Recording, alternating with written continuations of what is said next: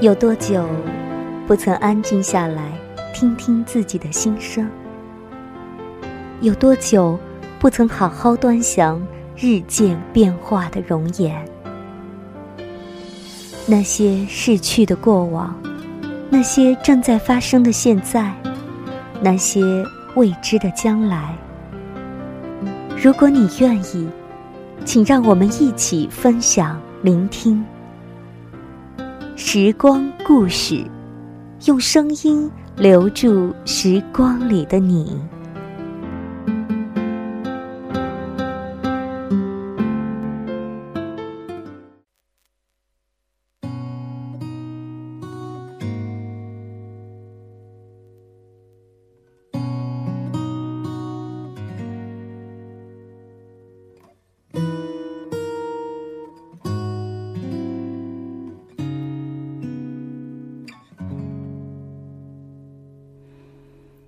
我希望身旁有个人，有个如你一般的人，如山间明亮的清晨，如道路上温暖的阳光覆盖我。二零一五年四月二日，广州春暖花开，已经有人迫不及待的开始穿起了裙子，万事万物开始欣欣然。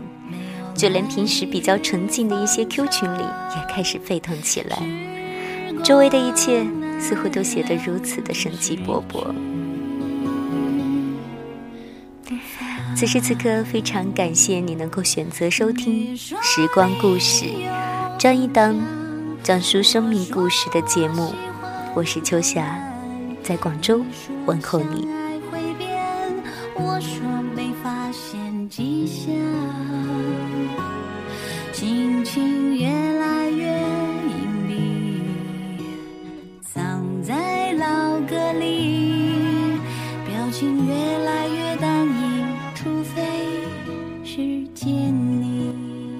节对于中国人来说，还有一件非常重要的事，就是去扫墓，会去看一看那些曾经陪伴过我们、给过我们生活记忆的亲人。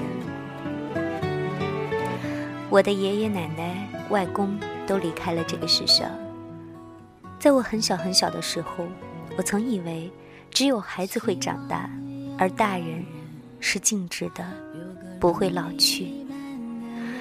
直到他们都相继离开，而现在我的外婆也已是九十七岁高龄，各种生活能力开始丧失，我才开始感受到生命的残忍和真实。就像有时候我的孩子会问我：“妈妈，你会变老吗？”如果我说会，他就会很伤心。我相信有一天，他也会如我一样，接受人的生命是有始有终的，这样他才会更加珍惜现在的生活。不知道在这样生机勃勃的日子里，你会想起谁？你又会怀念谁呢？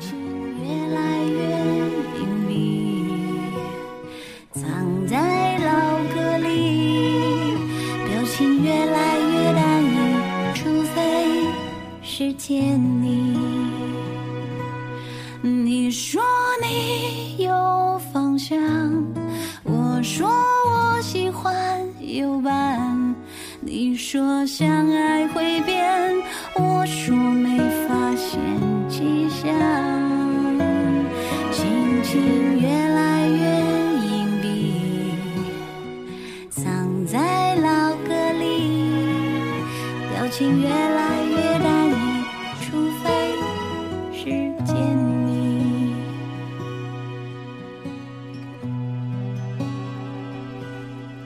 我希望身旁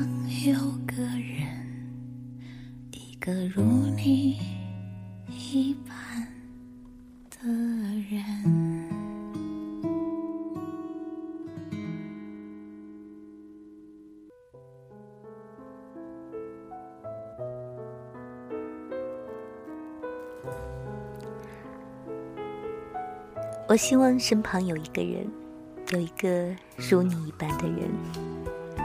在今天的节目当中，想要跟你分享的故事来自《三联生活周刊》，作者徐建明，叫《我奶奶》。一起来听。他照例是五点起床，窗外晨光熹微。他照例进厨房忙碌起来，淘米、煮粥，动作和声音都很收敛。他怕惊醒儿子和孙子。他从不喜欢用电饭煲，喜欢在煤气灶上先用中火催沸，然后再用文火炖。这样稻谷和阳光的香味就会出来。儿子提醒他，用电饭煲就可以了，全自动的。不需要人守着，他试过几次，总觉得煮出来的粥不够味。他告诉儿子：“电饭煲哪有脑子？趁我还干得动，我让你们再吃几年我煮的粥饭。”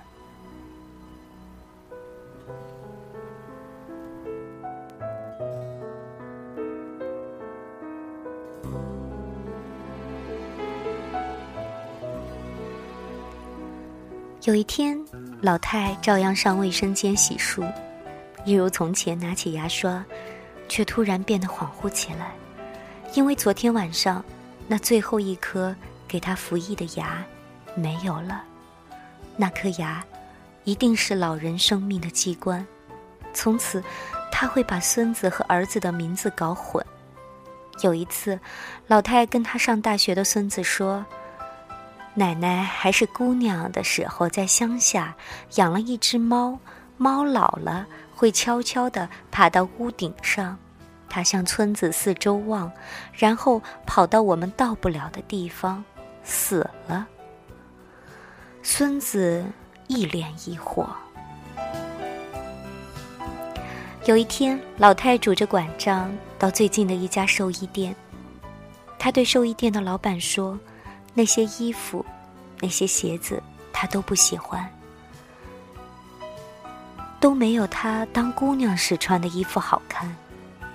寿衣店的老板说：“人死了，穿在自己的身上，是穿给别人看的。”老太说：“我孙子孙女看我穿这样的衣服，他们会吓着的，以后在梦里会一直吓着他们的。”老人是越来越糊涂了，看见熟悉的人，只是笑笑，再也叫不出名字了。儿子儿媳都要找医生给他看看。他说：“我要走了，我的家又不在医院里，你们别骗我到医院去。”老太终于熟透了，他就要走了。儿子儿媳把他骗到医院，医生。就让他们赶紧回家。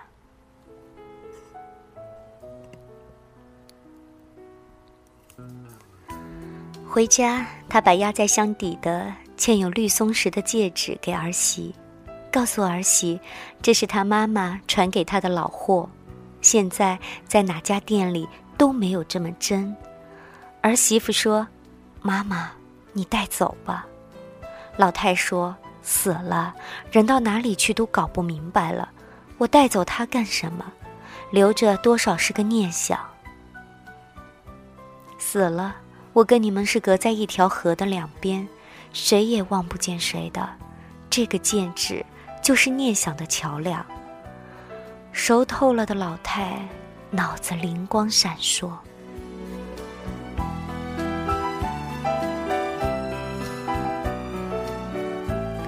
老太终于走了，她坐在靠背椅上，晒着太阳，嘴里咕噜咕噜的说话，说说笑笑，后来就不说了，笑意却还在脸上。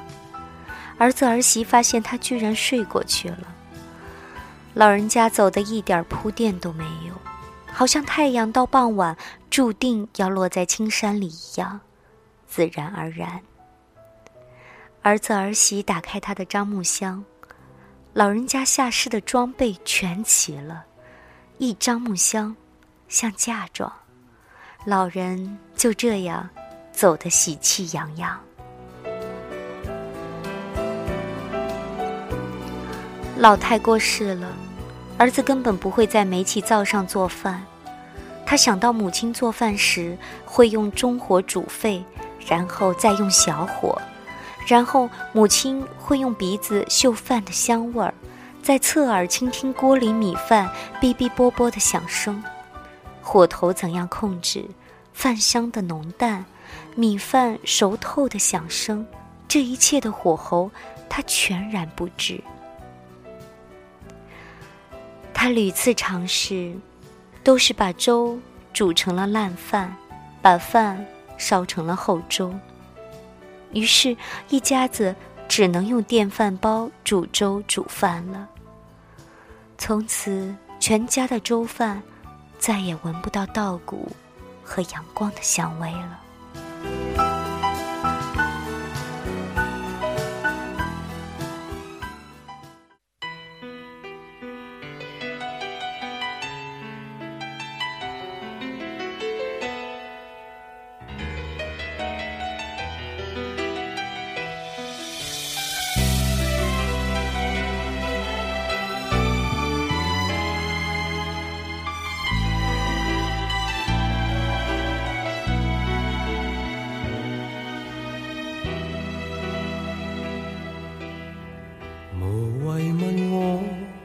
今天的事，无谓去知，不要问意义。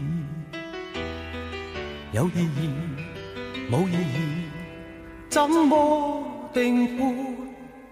不想，不记，不知。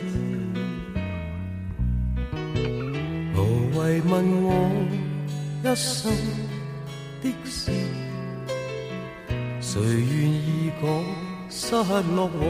这就是在今天的节目当中要与你分享的一个非常朴实的故事。如果你有故事想与我们分享，可以发送至邮箱二六九幺二九幺零九七 @QQ.com。我愿意用声音留住时光里的你，时光故事。再次感谢你的收听，我们下次再会。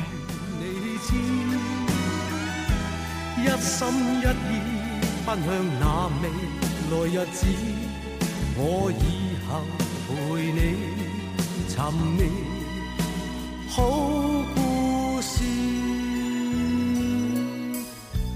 无谓问我伤心事，无谓去想。不再是往事，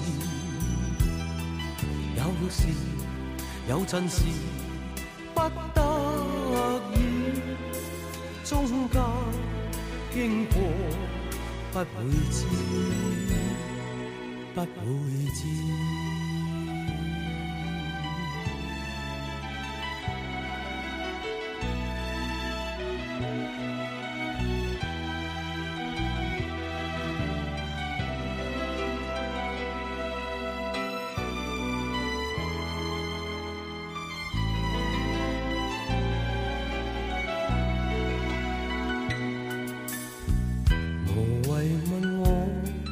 一生的事，谁愿意讲失落往事？有情无情，不要问我，不理会，不追悔，不解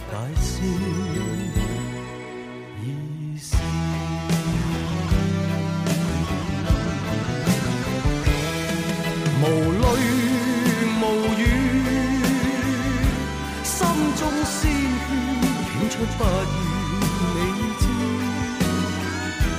一心一意奔向那未来日子。我以后陪你寻觅好故事。无谓问我伤心事，无谓去想，不再是往事。有时有阵时不得已，中间经过不会知，